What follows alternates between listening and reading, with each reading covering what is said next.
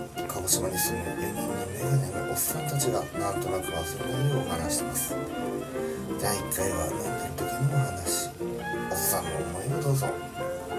まあ、40手前、まあ、同年代じゃないですか、まあさ、んやっぱりこういろんな方が亡くなったりとかするじゃないですか。うん変な、変な言い方するとやっぱり時間がない。うんこうじゃあ自分もいつうんそうなるかわからないって考えた時に、自分のやりたいことやっときたいし、って思うとだからやっぱり今回軒先一でで、まあ、別で出させていただいてとかあったりとかして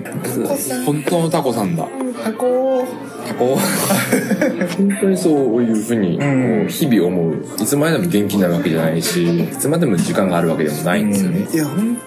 当いつまでっていうのがない。ないんですよじゃあね例えばじゃあ今年また軒先出ようとか言って来年その時に黙ってたけどなんか「メンさん死んだらしいよ」 とか何でもおかしくないですよ数年後にはね今年限っては亡くなった方音楽業界に関してのみならずなんですけど、まあもちろんはそうですねでかい人がで今年は本当にひどかった本当にまだ若いじゃんっていうう、ん自分たちも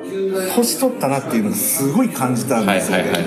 は感い。かな。そうですね。に関してはリアルタイムとは言わないけどそうなんですよ。聞いてたじゃないですか、はい。間違いなく耳に一回は、うん一回じゃないですね。何回も入ってたアーティストさんでしたうね。ん自分たちが生まれてすぐにリリースされたっていう確かぐらいタイミングそのぐらいなんですね。じゃないですかねあ8いやでも、そうかもそうかも。後半90年初頭だったらもうそうです。聞き馴染みがうあん。ったうん。っていうところがお亡くなりになったっていうところであもう年取ったんだなっていううん。そうなんですよ。どんどんやっぱりこうう、ん自分たちはきっと変わらないつもりなんですけどね。モチベーション的にはきっとまだ若いものなんだけど、マジでいつでもやれるよっていう気持ちはあるけど、もうそうじゃないんだなっていうのはやっぱつくづく感じますよ。すげえ無駄なこと言っていいですか多分共感できるかどうかわかんないですけども、カンとあとそれが大事はい。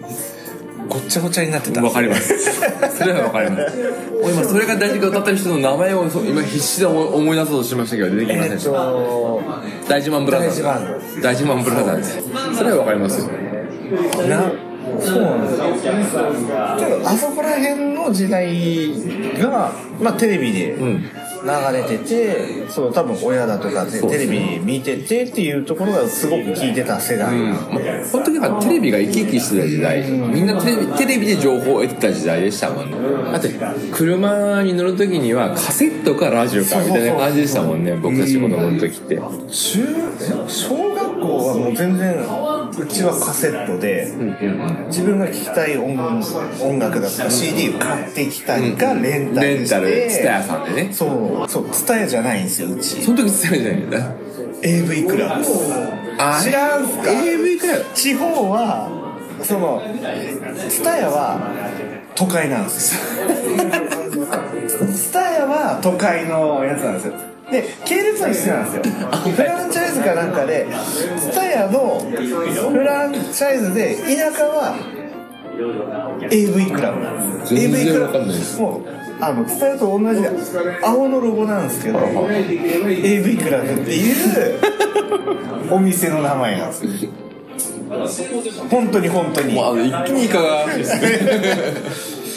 やこれはもうち地方民あるあるだと思う本当ですか本当です本当ですかマジ AV クラブなんですもうあの大人の男性しか行かない違う大丈夫ですかもう第第1回ですけど大丈夫ですかえー大人ですそうですねタコさんウインナーが食べながらお話ししてますけどそうなんですねお三方は市内なんだよはいはいまだ募集してますツタヤでしてもうでも私あの宮崎の方なんで宮崎のさらに言うと市内とかじゃないのああはいはいはいそういうのがなかったんですよあくまでもフランチャイズみたいな許可されてやってるよっていうそうちゃんちゃんと伝えのグループなんですよはいはいけど AV なん ですなるほどまあでもねえでもそれは分かりますよだって僕もやっぱりなんですか CD 借りてきてカセットにこう吹き込んであ中途半端なとこで B 面変わっちゃったなみたいなやっぱありましたありまねすありますありますありますありますあのそれこそえー、と中学校の時にそうそうやって、まあ、テープで撮撮るじゃんはいは撮い撮ったんですよでその時にあの、まあ、某某アーティストの曲を入れてて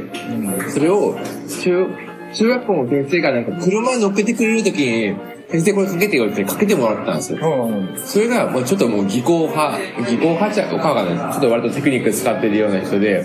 アコギですっげえ逆に、あの、ノイズを、えあの、ストリング、ストリングノイズって言うんですけど、あの、パッチでノイズが出るじゃー、ないではいすか。はいはいはいあれをもうガンガン鳴らしてる曲が一曲あって、そしたら先生がやめろ、オーディオが壊れるっていう 車のオーディオが壊れるからやめろって言われたことがあります。もう、オーディオの異常だと思ったんでしょうね。あそのキュッキュッととかなってたタんッでチノイズみたいそうなです移動のそうですやつねそれを僕はもう未だに覚えてますね先生からお僕否定されたなっていうそれがあの僕の今日の原動力ですね逆にその、まあ、今度多分ドメさんのはいは話をもう一は回、い多分完全な状そう態でですそねこからお酒入れて聞こうかなとは思うんですけどもメンさんの場合っはて、い、はい初期衝動初期衝動は、だからそれこそ今、今話したのって、はいはいはいその、まあ、僕はその技巧派って言ったのいや、あの、山崎正義さん、すっごい好きで、じゃあ、じゃあ何がそのスタートかって言ったら、僕すごい親の影響を受けやすくて、その親が好きだったんですよ。山崎正義さんが。で、それで、で、それで CD やっぱバンバン借りて、それでややってましたね。初期衝動でも、でも、不思議とギターもしたいとはあんま思わなくて、まあただ音楽聴いてただけでそうですねただメインメインはベースですそうなんですよ。だから、でも、一回結局間に、中学校の時に、なんか、うちのおじさんのアコギがあるよってほうほうほういう話になった時にちょこっと触ったけど、まあ誰も教えてくれる人もいないし、その時はもうじ時代も時代で、教本しかないじゃないですか。はいは教本もなんかもう昔はは出版されてるのが、もうだ、まあ、変な言い方ですけど、ダサいし、あれしかなくて、だってもうあの、これを練習してみようっていう曲が、あの、翼をくださいとかしか持ってないです。いあだから全然乗り気にならなくて、全然やらなくて、っていうとこでしたね。だから、それが中学校2、3年ぐらい。あでまあそこでようやくちょっと音楽に、まあ、楽器を触ってみたいなってなったっすねいや、でもよ、そこが、そでもそのワン、そこだけだったんですよ。だから、いや山崎正義好き好きだな。あ、こで、ギター触ってみたいな。触ってみました。ダメだなって終わり、終わりました。なんか普通の人ってそこからなかなか次のステップっていかなそうするのかで、結局、だからそこで、な、何が無理だったって、あの、まず、山崎正義が最初に難しい。でもあるんですよ。でも、あと、ギター、弦が6本あるじゃないですか。はいへ6本あったのが多分無理だったと思うんですよ、僕の中で。えあ6本はちょっと僕にはね、まだちょっと扱いきれない。あっ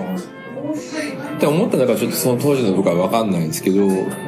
高校の時に友達が部活の同級生だったんですけど文化祭でやろうぜと言ってくれてその時あのそれこそバンプオブチキンが流行ってて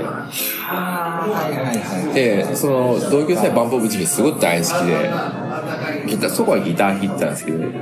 も俺ギター弾くからお前ベース弾けよっていうのパターンですよねあーよくあるパターンですよくあるパターンよくあるパターンです確かにでベース買ってうちの親に頼んでもうあの本当にもうその時代ありありのあるあるあるのあの初心者セットはいはいはいはいをあの地区のベスト電機で買いましてへベスト電機で買ったんですよ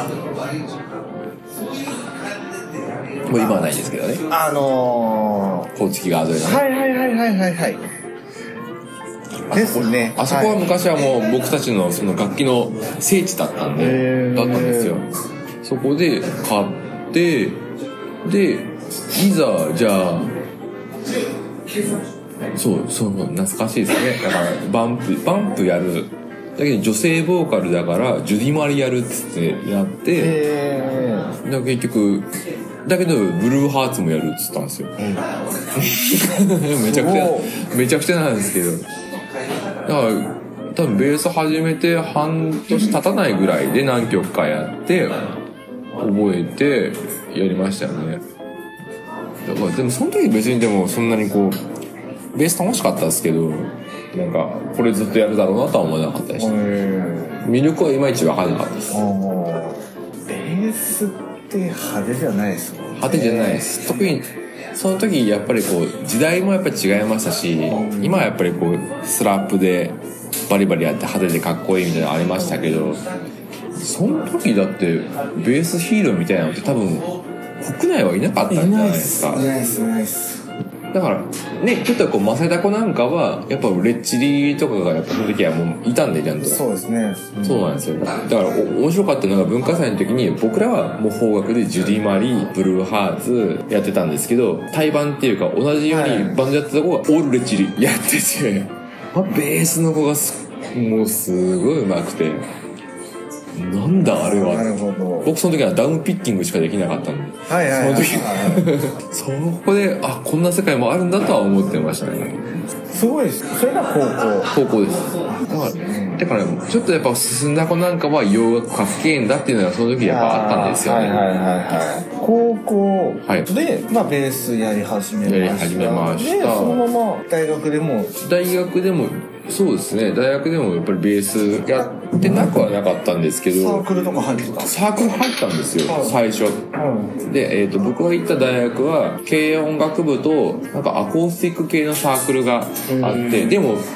結局もう2つで1つっていうかもう中でこうごちゃごちゃになってるような感はいはいはいじでやってて一応僕一応軽音楽部に入ったんですけどそあんまりこうこうなんですか毛色っていうか音楽の趣向が合わなかったんでうんもうあのメロコアとかあが全盛だったんですよね